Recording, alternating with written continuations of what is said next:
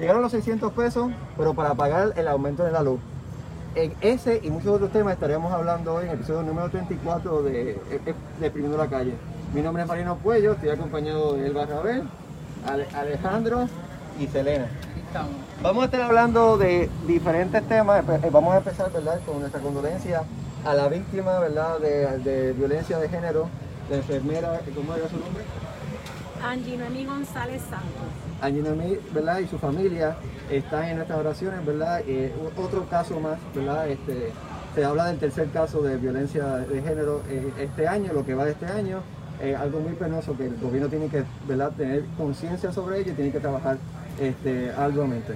Eh, ¿Qué podemos hablar sobre eso? ¿Qué, qué opina sobre eso? de poder hablar estaríamos hablando todo el programa porque hay mucho que trabajar sobre el tema de la violencia machista, yo diría, ¿verdad? Más bien que le dicen violencia doméstica, violencia probablemente es un problema social, es un problema cultural que, que, que, venimos arrastrando por, por, por, siglos y que poco a poco se ha, se ha estado educando, pero hace falta mucha más educación, hace falta entender que las relaciones son acuerdos, las relaciones no son relaciones de poder y lamentablemente que nadie le pertenece a nadie. Pero, eh, como bien menciona Marino, eh, nuestras condolencias no solamente para la familia, hay tres niñas que quedan huérfanas. De madre, y prácticamente pobre porque el papá, que fue la con peso, pues terminará estando preso. Así que bueno, confiemos en, que, en que no sea un caso que queda impune, como ha ocurrido con el caso de otras eh, víctimas de la violencia de, de, mano de personas machistas, violencia machista, violencia de género, Hay muchísimos conceptos para poder definir el problema. Sin embargo, es importante ¿verdad? que podamos reconocer que es un mal social que lamentablemente a la fecha de hoy el gobierno no ha atendido.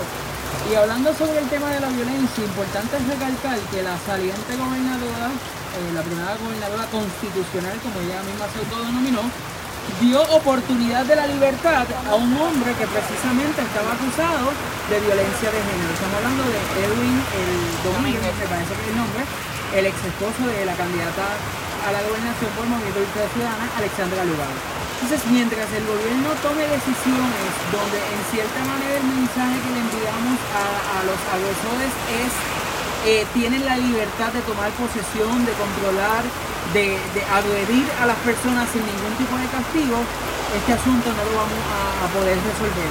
Lamentamos que apenas 18, 19 días de lo que va de año y ya estos casos sean el titular. Y no solo porque se le priva la vida, sino eh, los actos macabros de lo que implica esa aprobación de la vida donde encontramos el cuerpo de esta mujer en Coamo a 30 pies, eh, ¿verdad? En términos de distancia, de profundidad, de donde la lanzan eh, y que familia ya de alguna manera la había invitado a alejarse de este ciclo de la violencia.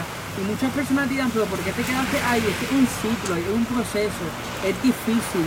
Ella misma expresaba, según comentan sus amistades en las redes sociales, que ella quería y tenía la intención de salir, pero por sus hijas eh, así no lo hacían porque también la sociedad nos, impone de cómo debemos criar y cómo debe darse esas relaciones entre parejas.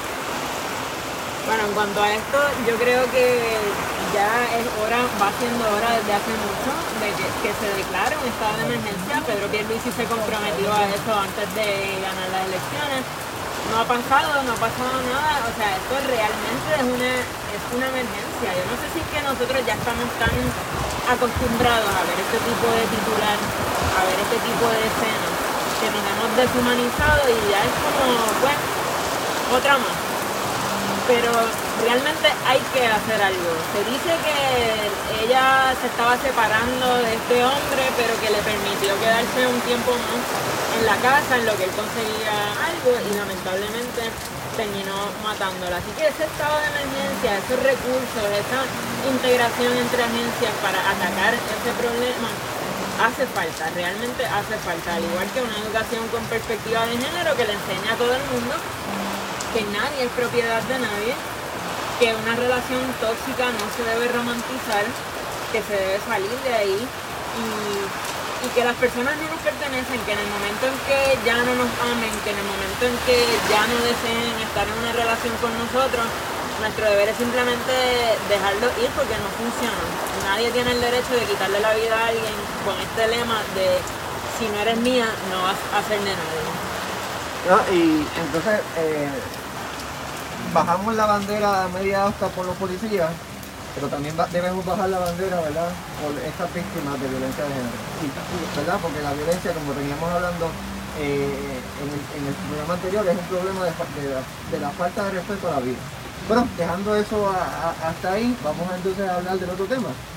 Aprobaron, este, en, en- en Washington, parece que tuvo una reunión y nos aprobaron los 600 pesos el gobierno federal a la colonia por fin le bajaron los 600 pesos después de 20 y pico de días, eh, mientras en los estados ya hace rato dieron los 600 pesos. Y entonces, eh, pero también nos anuncian que va a haber un aumento en el- del 5% en la factura en la factura de energía eléctrica, ¿verdad? una decisión de la Junta de, ¿verdad? de Energía de Puerto Rico. Eh, y sí, tremendas noticias que chocan en el día de hoy. ¿Qué, qué- qué ustedes opinan sobre eso?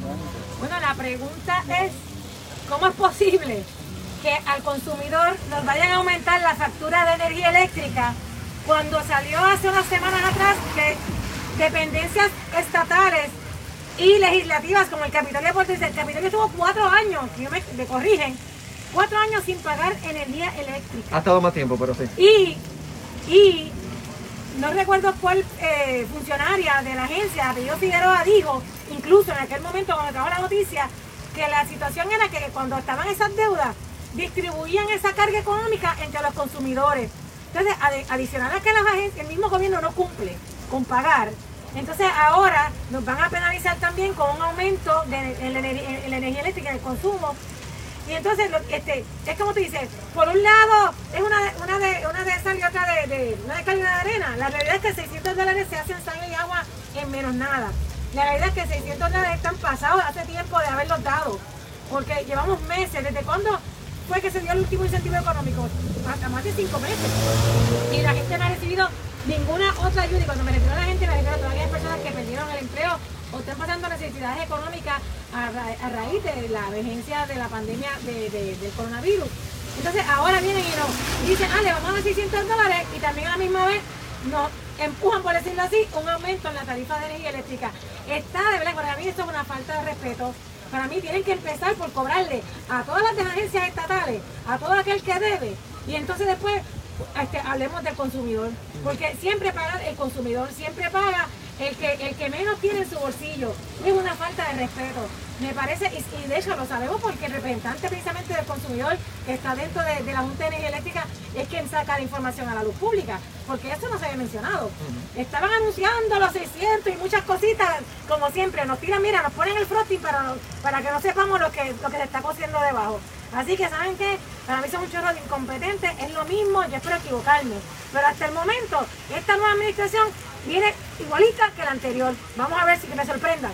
Pues mira, yo quiero rápido, antes de entrar eh, sin desviarme, es que acabo de leer las expresiones que tuvo Pierluisi con el caso de la enfermedad asesinada, y que estamos hablando. De que la administración pasada tuvo una postura incongruente al tema, y Pierluisi en sus redes sociales, en Facebook particularmente, dice, estamos en una emergencia de violencia contra la mujer, y el mero hecho de que él comience en su texto a expresar reconociendo que estamos en una emergencia, es importante recalcarlo, Que hay cambio. que hay, que hay una oportunidad, No no hay- hay, no ha habido cambio, ninguno, no hay no ha habido cambio. ningún cambio Hay una oportunidad a, ojalá, Pero dásela, que dásela. del dicho, no, no, del dicho al hecho no haya un largo trecho, porque en ese largo trecho pueden ser muchas más las víctimas. Pero antes no lo decía. Volviendo, volviendo, Bueno, pero, pero- vol- volviendo a ese tema, Alejandro, no es la primera vez que él menciona ese, Bueno. ese- esa frase, por decirlo así, de estado de emergencia.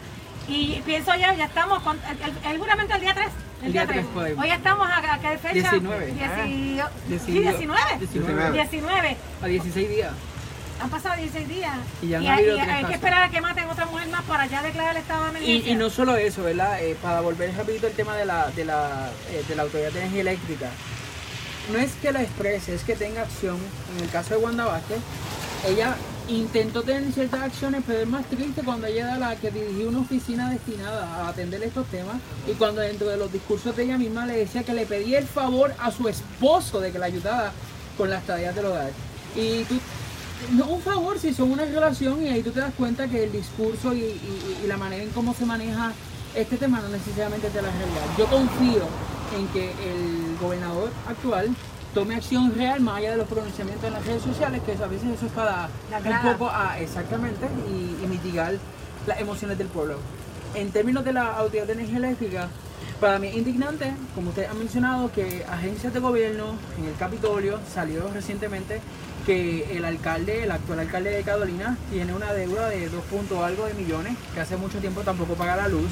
Y de entre las expresiones de la gente en las redes decía, esto no pasaba con el papá, extrañamos al padre. Así que vemos cómo de una manera u otra sí seguimos castigando al pueblo y la implementación de un 5% bajo una administración nueva de lo que es la autoridad, que es Lu- Luma y, y, los intereses que se puedan esconder dentro de esta agencia, sin lugar a duda es una oportunidad para seguir estrangulando y eh, haciendo sal y agua el poco ingreso que pueda tener el pueblo y yo pienso que por ahí queremos tomar medidas reales para que esto no siga ocurriendo. Ciertamente indignante. eh, indignante y estrangulando es lo que nos hacen. Han dado como una palabra bastante apropiada porque aquí nosotros tenemos la energía eléctrica, una de las más caras de- del hemisferio.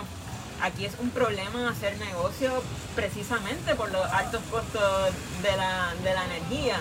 Entonces como que uno quiere echar para adelante, hacer algo, contribuir al país, pero es como si el gobierno te pone trabas una y otra vez. Y este aumento viene en un momento en el que, como han dicho, estamos a punto de recibir esos 600 dólares que ya lo hemos discutido en el programa, cómo consideramos que eso realmente son migajas. Pero aquí hay 20.000 personas que todavía no han recibido ni un centavo del desempleo retroactivo que se supone que les toque desde que inició la pandemia. Por alguna razón u otra, punto controvertible, problemas en el sistema. Entonces, hay gente que está realmente luchando para mantenerse a flote, sin ningún ingreso, sin, sin ayuda recurrente. Por fin ven un destello de luz cuando nos dicen que nos van a, a dar los 600 dólares que por fin se aprobaron. Sin embargo, todo sube, no hay ayuda para la renta, todo es más caro, no suben los, los- los salarios, las ayudas de desempleo no llegan. Entonces, ¿en qué se van? 600 dólares no es ni un mes de renta para mucha gente. ¿En qué se, en qué- ¿Para qué nos da? Quiero, quiero aclarar algo. Aquí no estamos hablando de que, pues, ¿sabes? Porque una persona que nos está viendo dice, pues si no los quieren, no los cojan. Mire, no se trata de eso. Lo que estamos hablando es que no se deje deslumbrar por los 600 dólares y vaya más allá. Porque la realidad es que le dieron 600, le van a dar 600 dólares ahora. Pero mientras tanto le están estrangulando por otros lados. O sea, cuando usted viene a ver, los 600, como dije, se hacen sal y agua. Y no, tenemos que seguir rogando porque sigan ayudando a la gente que necesita. Como si no fuera un derecho que tenemos como ¿verdad? Como constituyentes, como personas que, que, que, trabaja- que muchos trabajaron, como dice Serena, aquellos que trabajaron y, tienen derecho a desempleo, que, que parece mentira que al día de hoy todavía no reciban ningún tipo de, de- ayuda económica. Las personas que, que hacen otra, que hacen mala- malabares para poder sostenerse en estos días. Entonces, lo que no queremos es que usted se deslumbre por el mero hecho de que le van a dar 600 dólares y que mire realmente lo que pasa más allá de eso. Porque siempre pasa que nos dan una migajita y con esa migajita, entonces, se nos, para que se nos olvide el problema real. Y el problema real es la mala administración. Y el problema real es que no se viran y no se ven a los intereses del ciudadano. Se ven solamente los intereses de estos líderes y sus propios intereses. Porque volvemos a ver, ¿cómo es posible que usted me diga a mí que el gobierno mismo y los- sus líderes, aquellos que lideran las agencias y aquellos que no hayan pagado la luz por años? Y estamos, y como mencionó Alejandro, no solamente el estatal, el municipal también, el legislativo. O sea, Y eso estamos- nos cuesta más de 600 pesos. Exactamente, o sea, y, y entonces no, no confundan, no confundan, porque la gente rápido se va por, por, la, parte, tangente. por la tangente. Una, eh, una, una de las expresiones que estamos leyendo ahora mismo eh, por parte de otras las personas que nos apoyan por medio de las redes sociales, Carmen nos dice que tendremos que volver al fogón a recoger lluvia para lavar un, y, en un bañito y bañarnos con un cubito de agua para poder economizar energía eléctrica. Es un abuso lo que se siente con nuestra gente. O sea, sabemos que en el Pimiento de la Calle hablamos como nuestra gente y sin lugar a duda la- las necesidades que sufre, que sufre el pueblo, que son las mismas que nosotros denunciamos en las plataformas de nuestras redes, es el mismo sentir de la gente y que de momento nos digan volver al fogón, buscar la manera de bañarnos, de economizar la luz y demás, son, es que son experiencias muy individuales y reales. Es muy probable que haya quien tenga el capital para sustentar el pago de un 5% adicional al de la factura, pero hay quienes no. Y medidas como recoger el agua o economizar la luz o apagar este televisor o aquí no se va a ver X O cosa. apagar el calentador y calienta el agua en la... Exactamente, y caliente el agua en el fogón, en la estufa. Son medidas que a la gente le va a funcionar, pero que la calidad de vida se pierde. O sea, esto no es un asunto simplemente de aumentado la luz, tengo que buscar cómo pagarla. Y referente al comentario de los 600 dólares, como decía nuestra compañera, no es cuestión de que el que no los quiera me los diga, que yo los busque. Eso pudiese ser, parecer eh, gracioso. Si yo no lo tuviese la necesidad, yo buscaría a alguien que realmente de alguna manera pudiese beneficiarse. El gobierno de los Estados Unidos y nuestro gobierno tiene la capacidad de alguna manera mitigar y sustentar a su gente para que de alguna forma se pueda probar el que las necesidades sigan en aumento. No podemos tener, eh, continuar teniendo esta visión cerrada eh, bipartidista de que como el gobierno es este o la administración es aquella, yo voy a pensar según los intereses del partido. No, hay que pensar como el pueblo y el pueblo está en necesidad. Y ojo, lo venimos diciendo hace unos podcasts atrás. Esto con el estado, eh, decla- la declaración del estado de emergencia fiscal puede permitir que hayan otros aumentos, inclusive otros recortes. Y eso es alarmante, sin lugar a dudas. ¿Tú sabes quién está? ¿Tú sabes que hay alguien buscando, alguien que está en mucha necesidad? O sea, es- esta persona que te voy a mencionar está en mucha necesidad, está buscando todos los medios para subsistir, porque su negocio se ha caído por difamación, porque lo han difamado. Y lo que hizo esa persona fue demandar a los que lo están difamando. Y- Lo demandó a Telemundo y demandó a Jay Fonseca. Se trata de Elías Sánchez, que ha, eh, hoy radicó unos cargos ¿verdad? En, en- en la corte en contra del, del canal Telemundo y contra Jay Fonseca, porque, porque él dice que la difamación que hay, hay en su contra ha afectado su, esta- su, su, ¿verdad? su, eco- sus oportunidades de su- su- oportunidades de Sus empleo, sus negociaciones. sus Su negociaciones. chanchullo, su joseo, su búsqueda. Y eh, da un poco de risa y también un poco de pena que este tipo de personas que saben del, del sistema lo utilicen para su beneficio. Y, a- y- y hablen de que lo están difamando cuando él nos difamó a nosotros como pueblo, ¿verdad? Eh, ah, pero déjame no decir eso porque va y nos demanda también por difamación.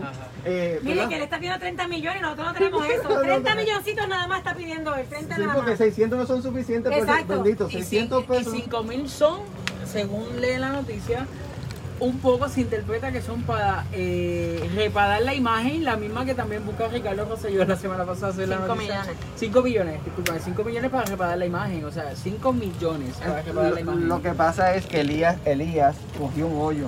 Oh, También. cogió un hoyo y se dio cuenta que tenía que, que tenía que demandar. Y por eso fue que está, de verdad, este, eh, está demandando a, a Telemundo y a Fonseca, porque caramba, o sea, los hoyos aquí abren, Este abren fue el los hoyo. Miren la goma, miren la goma. Ese fue el hoyo ¿El de, hoyo de Elías o de quién?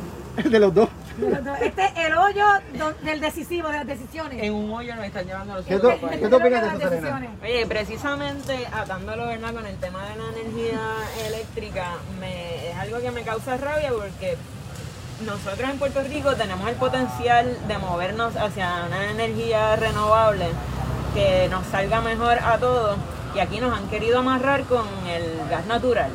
Y, esa, y eso es para beneficiar unos intereses específicos. Pero hablando de Ricky Rosselló, después del revolú del huracán María, Elon Musk puso a disposición de Puerto Rico la, a Tesla para trabajar aquí en la isla y tratar de hacer un, un proyecto donde se pudiera energizar la isla con paneles solares.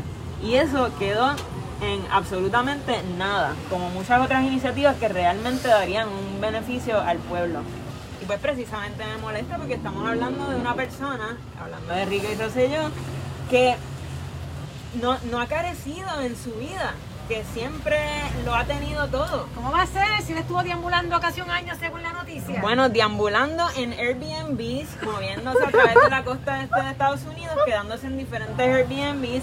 eh, y, y Gracias. ahora sale la noticia en el New York Times, que, que para el que no la haya leído y que no la haya leído la biografía que presentan en su nuevo empleo, Que la la, eliminaron. la eliminaron. la eliminaron porque La es que nosotros, de acuerdo a eso, perdimos el mejor gobernador en la historia. O sea, el Mesías no era Rosselló padre, el Mesías era Ricky Rosselló y nosotros fuimos tan ignorantes que lo sacamos. Porque así de, de fake es la, la biografía. Si el tipo te eliminó el desempleo, el tipo manejó el desastre de María de, de mejor forma no se pudo haber hecho. No, gracias a esa biografía y dices, wow, perdimos el mejor gobernador de la historia. Pero para que vean lo que les digo, estamos hablando de una persona que realmente nunca ha tenido un trabajo real porque todo ha sido conseguido por papá, incluyendo el tra- su trabajo como gobernador de Puerto Rico ¿Y por un el- tiempo y el actual? que lo tuvo por su apellido. El de eh, en, la, en la universidad Lo brincaron. brincaron por encima de gente que estaba eh, más lista, tiempo en lista. eh, que su libro él, plagiado. Le publicaran el libro plagiado antes. O sea, él siempre ha tenido oportunidades porque papá y mamá meten la cuchara y se las consiguen. Y no es Bueno. diferencia con su nuevo hogar de 1.2 millones de dólares, que uno se pregunta, bueno, eh, con el salario de un gobernador, realmente da, un tipo que solo estuvo dos años, da para comprarse una casa de 1.2 millones de dólares. Bueno, lo- los Pues, bancos vaya, financian. no, vaya, oye, para el down payment nada más, para el prontito, son fácil 250 mil. Que quizá lo tenía. Quizá los tenía, bueno, te invito a que vayas a las listas de registro de las propiedades allá en Virginia para que veas, para que veas Directo. que los eh, los codeudores de la casa, los copropietarios de la casa son Pedro Rosselló y eh, Maga Nevares, su esposa. Así que nuevamente ahí están papá y mamá poniendo los chavitos para comprarle una casa al nene. Nevares y, tienen chavo. eh, moviendo conexiones para conseguirle un trabajito en una firma que es del amigo del papá. Eh, Que fue con eso contábamos. que, que estaba en la lista aquí, ¿sabes? Eh, La realidad es que donde él está trabajando ahora mismo tuvo relaciones con el gobierno de Puerto Rico, esa compañía, esa empresa, de alguna forma u otra. Fíjense, lo importante es cómo eh, se trabaja una estrategia de comunicación errada. Porque, y, la- y- y- y por otro lado, ¿verdad? Porque supuestamente lo que se quería es resaltar la imagen y restablecer esa imagen positiva de él como, como, como figura, quizás buscando oportunidades, no sé si aquí a- a- a- eh, localmente, o mostrándose como una posibilidad, una oportunidad dentro de la población este, puertorriqueña en los Estados Unidos. Pero fue bien mal trabajada. Pero yo no creo que la Bien estrategia estuvo errada. Bueno, la estrategia para mí, bueno, si, era cuestión de que se hablara de él, pues se habló de él. Claro, Pero, pero de proyectar el, el Ricky Rosselló, donde la gente le cogiera pena, y él ay bendito, y mira qué mal lo pasó, que y entonces después venir con, con la, con la historia de que no, él no se fue del país por lo que pasó. Pero Él bueno. se va del país porque de camino, no saben porque hay dos versiones. Él de camino no sé para dónde, cogen un hoyo y la nena piensa, su hija, ¿verdad? Piensa que, que lo estaban, que, que lo estaban este, disparando. disparando, eh, pues eso es lo que la- lo- y él sintió que no la podía proteger, eso es lo que los hace tomar la decisión de irse, de, de- de que se tienen que ir del país. Entonces tú ves como que esa falta de reconocer que yo fallé en algún punto. O sea, porque como bien menciona Selena, cuando tú lees la biografía que ponen de él profesional y su trayectoria, todo es perfecto. Cuando leías la- la- las expresiones de él en la entrevista, en ningún momento él reconocía que falló en algo. No, él todo lo hizo tal, tal, tal pensado y según su plan, plan, plan, plan. Pero en ningún momento se veía como que, mira, pude haber hecho esto mejor. O mira, yo pude, yo pude entender después de este año de estar fuera que si hubiese hecho esto de esta manera, quizás él lo hubiese entendido. el pero no, todo, todo es como que cojanme en pena. Miren, miren, miren, ustedes, ustedes me, maltrataron, este, no me entendieron, yo que me fajé, yo que trabajé.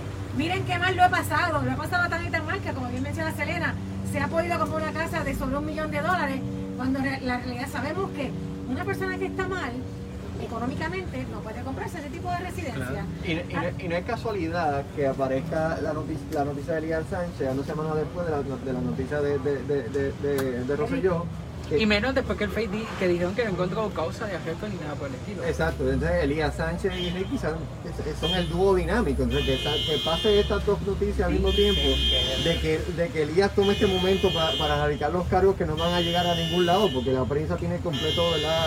Eh, libertad de prensa, no la redundancia, este, y, encontrar que haya difamación específicamente eh, va a ser un poco tedioso, porque esto es un- realmente una demanda para, para llamar la atención, como dicen por ahí.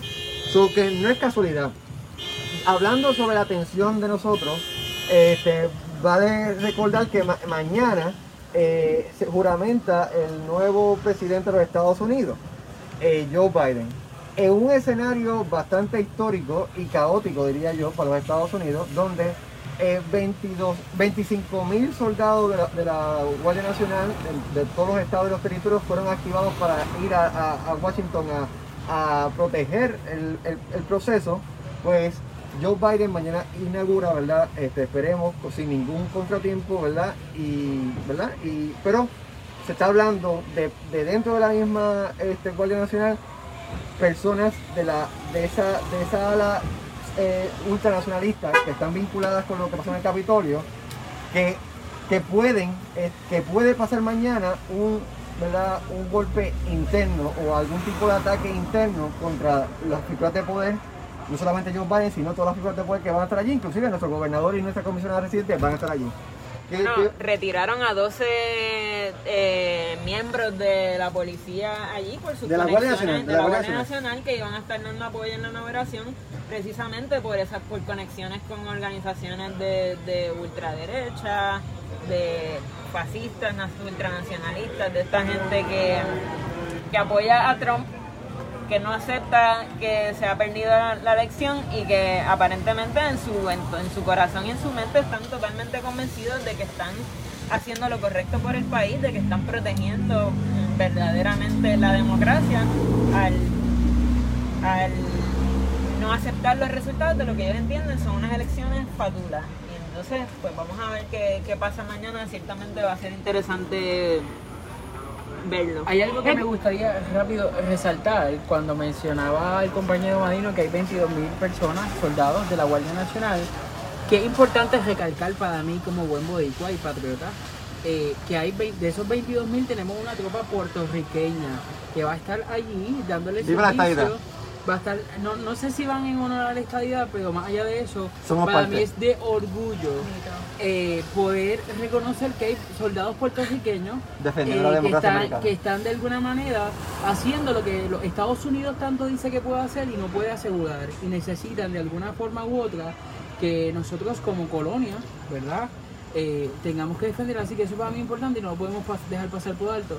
Que de nuestro Guardia Nacional eh, vaya a dar ese servicio para que el evento de inauguración, por así decirlo, a un nuevo presidente, sea de altura y de alguna manera eh, complazca las necesidades y deseos de compañeros como Madino Pueblo. Ah, No. yo quiero, yo quiero eh, abordar un comentario que hace Cris Cornero. Saludos, Cris, gracias siempre por tu apoyo. Él me pregunta si yo estoy convencida que no hubo fraude en las elecciones presidenciales de los Estados Unidos. Eh, la realidad, Chris, es que ellos no han presentado evidencia al respecto. Eso se ha llevado a los tribunales y no ha quedado absolutamente nada porque no han podido presentar argumentos convincentes o e incluso evidencia suficiente suficiente a tales efectos, así que los mismos tribunales de allá han ido eh, declarando no al lugar a esos casos.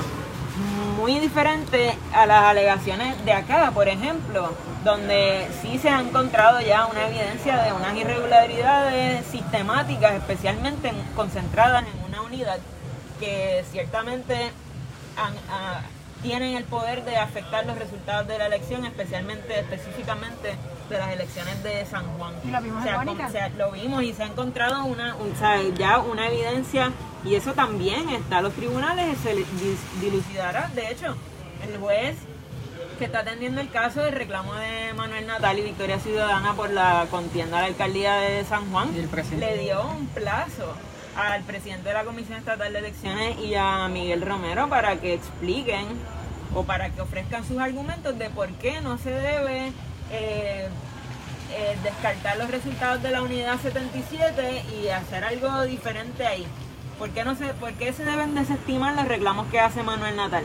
Ah, no sé si, bueno, ustedes me corrigen si ha salido algo al respecto, pero No. entiendo que todavía no se han pronunciado al respecto. O sea, son dos casos bien diferentes. Es que, es que Lo que me convence a mí eh, es que no han presentado evidencia tangible ni que ni siquiera ha pasado por el filtro de los tribunales para decir que hubo fraude en Estados Unidos. La realidad es que aquí han, han evitado el emplazamiento, porque en el caso también que, que está llevando a cabo Eva Prado eh, por el distrito representativo de San Juan, no recuerdo cuál es el número de ese, de ese distrito, eh, no han podido, por lo menos hasta ayer que di noticia, no- todavía no han podido 303. emplazar a, a- a, a José Oscar, ¿es que se llama? Juan Juan Oscar. Oscar. Juan Oscar. Están este, evadiendo el están emplazamiento. evadiendo el- Yo digo, si tú realmente no tienes ninguna hecha y si tú estás seguro de que tú ganaste ese distrito de Tú buena cara, claro. que- pues mira tú de frente, ¿qué es lo que quieres? Y busca toda la evidencia que tienes y demuestra que tú ganaste esa, esa elección, la ganaste bien eh, como se debe hacer. Pero mientras tú eh, con esas actuaciones, entonces levantas Deja muchas sospechas y dejas mucho que desear.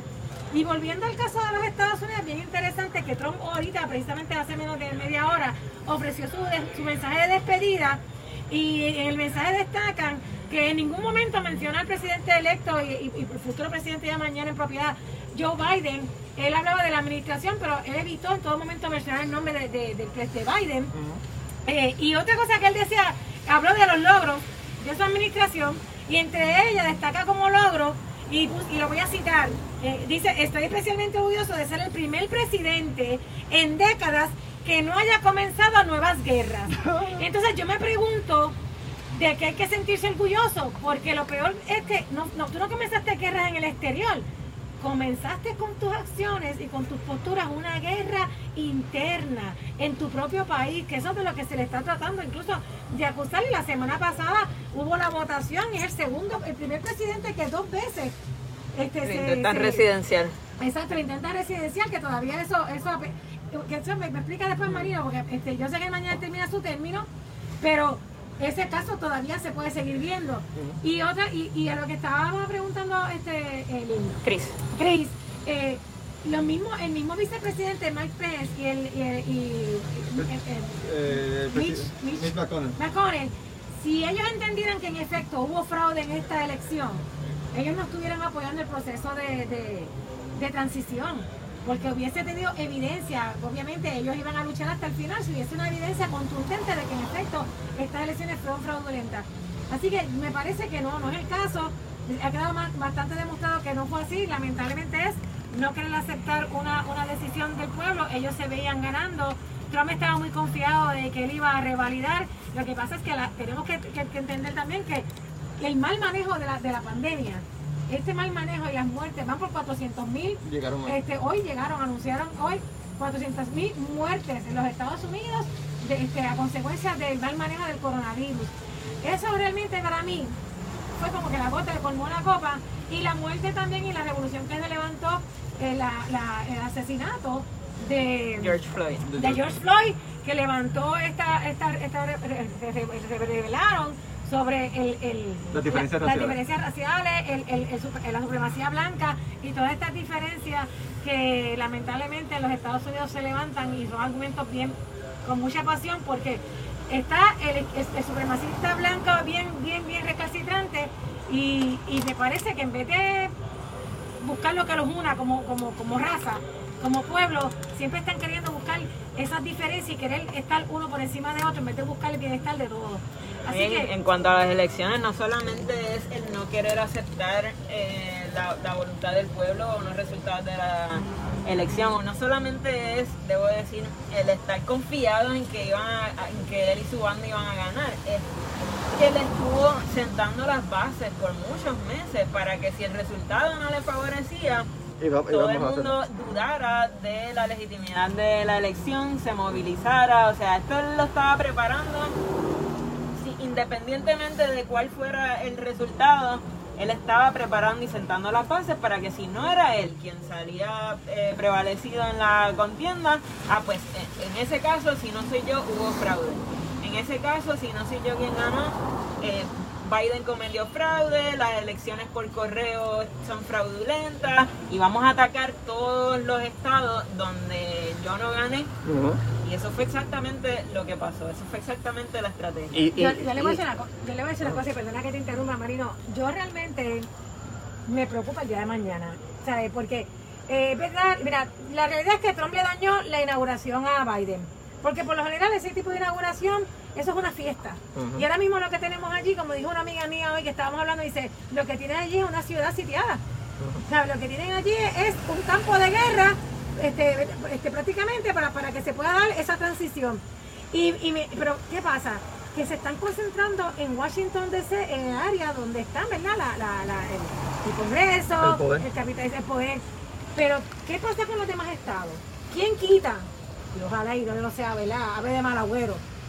Pero ¿quién quita que se estén este, confabulando estos grupos extremistas para en otras ciudades importantes de los Estados Unidos mañana crear el caos?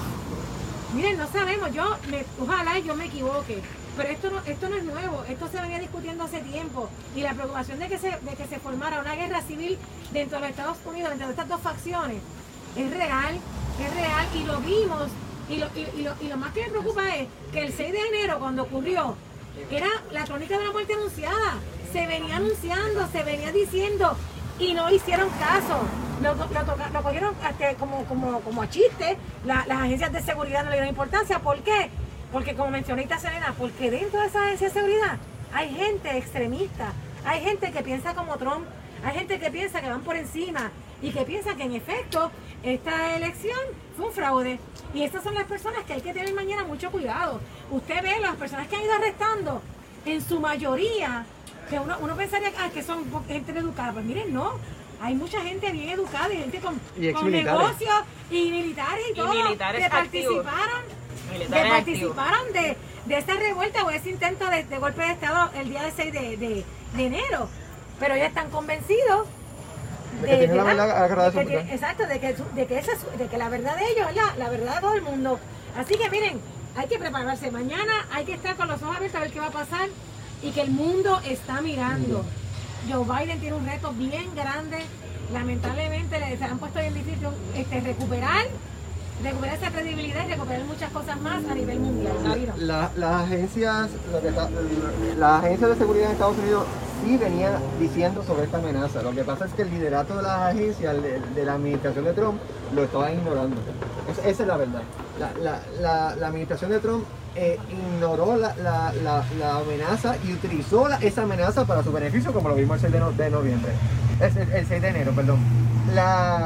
Lo que pasó en el Capitolio es, ¿verdad? es algo que se venía diciendo las mismas agencias de seguridad, el FBI y el NSA, la Agencia de Seguridad Nacional, dijo que la el mayor eh, este peligro de, de los Estados Unidos ahora mismo no es un ataque externo, es un ataque interno. Lo Terrorismo doméstico. eh, do- Exactamente, lo viene diciendo hace meses, lo viene diciendo, no solamente de ahora.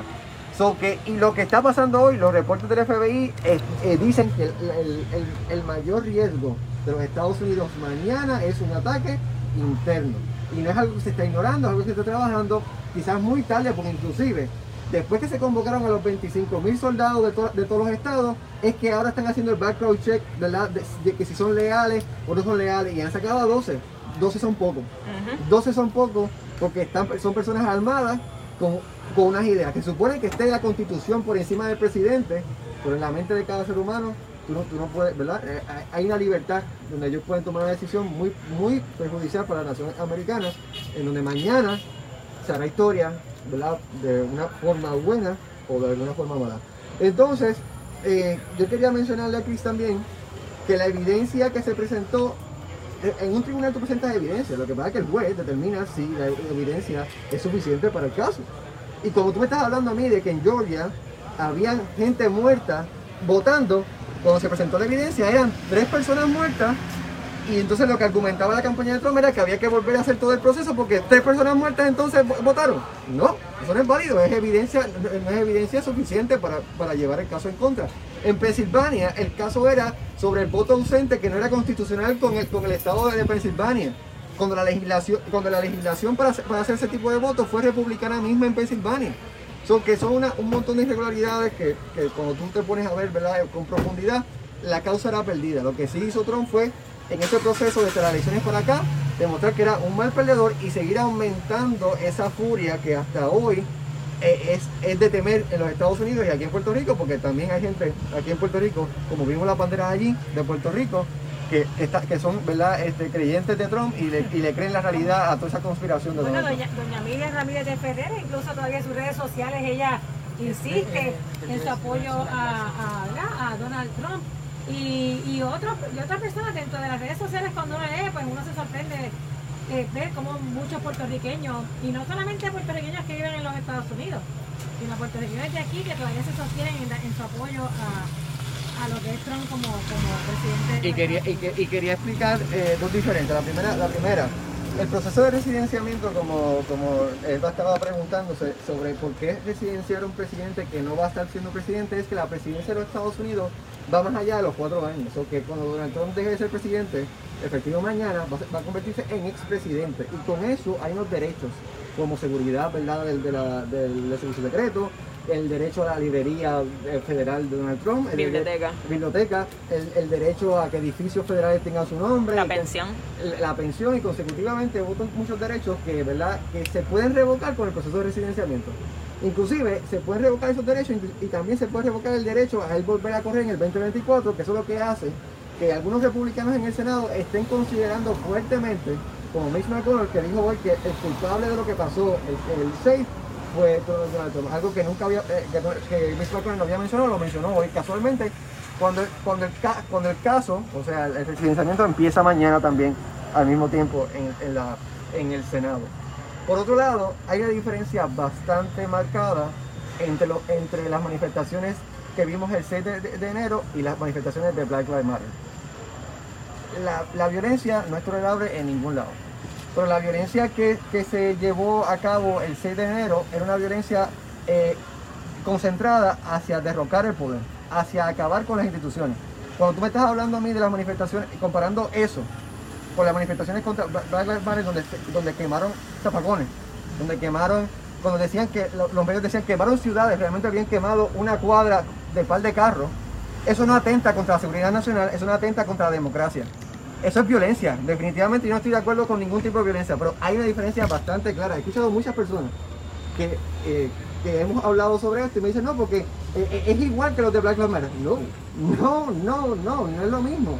La, la, aquí, primero que el detonante de, un grupo y el detonante de otro, primero es el, el, de la- el de 6 de noviembre es un tipo que está en el poder, un demagogo. El detonante de Black Lives Matter es una persona víctima que murió con el poder en el cuello. No solo una persona víctima, es un racismo sistemático. Es un racismo sistemático que tú te sigue estás dando matando personas negras desarmadas y donde las personas que cometen estos crímenes, generalmente policías, no sufren ningún tipo de consecuencia. Entonces es cuando sistemáticamente se dan estos casos de racismo, porque es puro racismo por parte de los policías.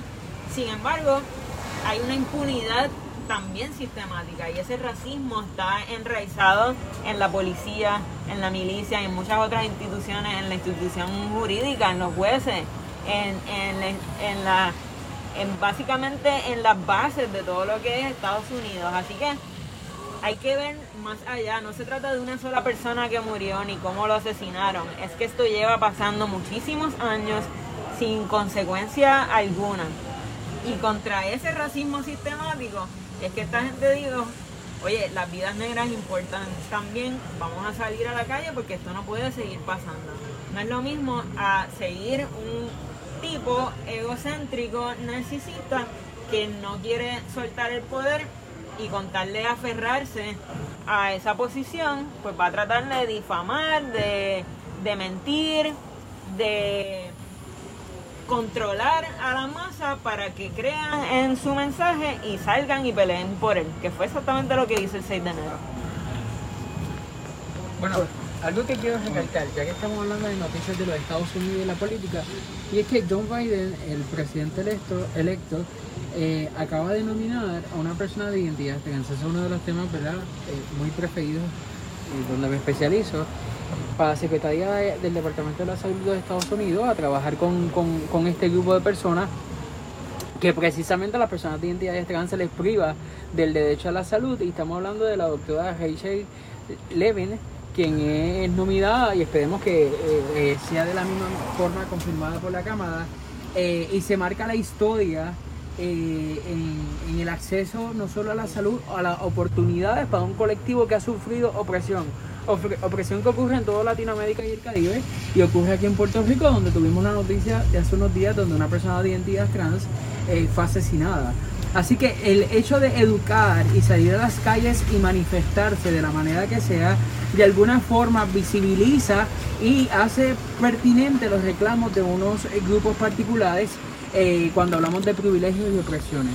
Y la educación, como siempre hemos dicho, también de oportunidad. Y como resultado, pues hoy tenemos la primera persona de identidad trans que está en, una posición de poder, eh, que viene, estoy casi seguro que viene a sumar como cualquier otra persona, pero me es de mucho orgullo poder mencionar esto porque las personas de identidad trans normalmente nos han hecho eh, creer que no tienen acceso a estas oportunidades y en esta generación y las próximas ya estamos viendo cómo estos reclamos van avanzando. Ojalá en Puerto Rico esas cosas ocurriesen, pero lamentablemente sabemos que la historia pues, es un poco más diferente en ese sentido.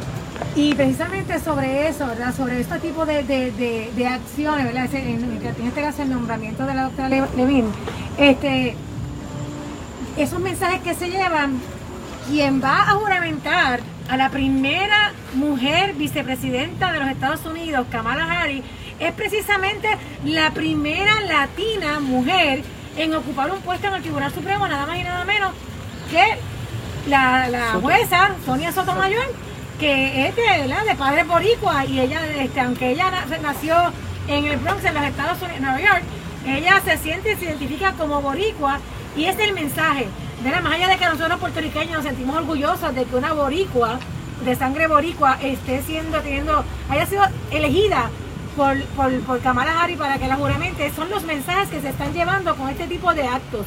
Es el mensaje de, de, validar a la mujer, es el mensaje de validar a la comunidad latina, es el mensaje, como tú bien dices Alejandro, de validar eh, las aportaciones que tienen que hacer las personas trans. Y, y, esto constra, con, contrasta grandemente con, con, con, la administración Trump, porque la administración Trump, este tipo de, de, todo lo contrario de ciudadanos, los quiere invisibilizar y aquí se le está dando visibilidad a los diferentes grupos de minorías. Nada, y, con esto pues vamos a hacer a ver, esto, vamos a esperar a ver qué pasa mañana. Eh, esperemos que, todo transcurra en total orden, en que no tengamos que nada que, reportar triste y lamentable y que, bueno, Importante, eh, rapidito, ya sé que nos vamos. No se desesperen por los 600 dólares, yo sé que hay necesidad de comida. No entra a las cuentas a, chequear porque va a tumbar el sistema. Eh, tengamos un poquito de paciencia en nuestras necesidades, que son 600 dólares. Ya se aprobó el plan y pronto se están desembolsando. Según entendí yo, la semana pasada el secretario de Hacienda dijo que esperaría que para el 15 de febrero o antes ya esté, o el total o comenzando los desembolsos. Recuerden que nuestro gobierno va un poquito más a unos pasos más atrás, ¿verdad? Que lo que, lo que la población general va en adelanto. Continuando con el mensaje de mis compañeros sobre los mensajes que envía esta, esta administración demócrata, pues imagínense también el mensaje que va a llevar esta administración demócrata cuando incorporen a Puerto Rico, ¿verdad? Ese estado latino a la elección. Esos son los mensajes, son los mensajes que va a traer, ¿verdad? Bueno, Marino, ¿sabes Diferente a los republicanos. Pero lo dejamos ahí. Antes de que siga, tienes que competir con Washington DC, que ya que está ahí el tema, la alcaldesa en todos sus mensajes pone hashtag Estado 51, Washington DC, que no dudo que ante la situación que se ha presentado, el mismo Donald Trump con sus actos. Pero, ahora suena como Donald Trump, ahora suena como Donald Trump tratando de separar, de separar. entonces, ah, tienes que esperar todavía porque primero va Washington DC y entonces, si acaso, pero yo pienso que. Y después Guam, y, después de las otras colonias.